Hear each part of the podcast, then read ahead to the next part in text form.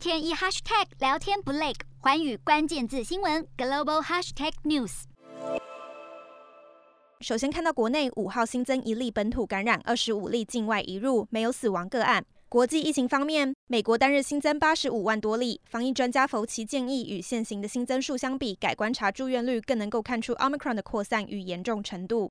英国新增二十一万八千多例，当局表示，目前染疫住院的患者症状大多不像以往严重，因此现阶段没有必要采取进一步的防疫限制。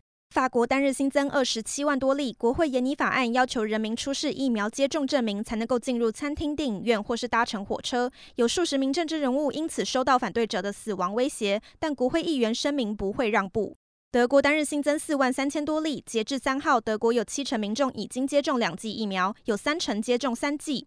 首都柏林的夜店也加入了另类推广疫苗的行列，于本周开始提供接种服务。日本单日新增一千两百多例，其中东京都与大阪府创下近三月确诊新高。冲绳县知事认为辖区已经进入第六波疫情。另外，境内 Omicron 相关病例累计已破千例，有十八个都府县疑似发生社区传播。南韩新增四千多例，政府目前考虑为免疫力低弱者接种第四剂疫苗。至于一般民众是否也需要，会观察其他国家情形而定。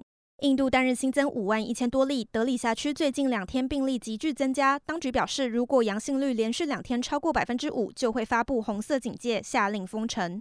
印尼单日新增两百九十九例，已经延长防疫禁令，限制公共场所的活动，预计到一月十七号结束。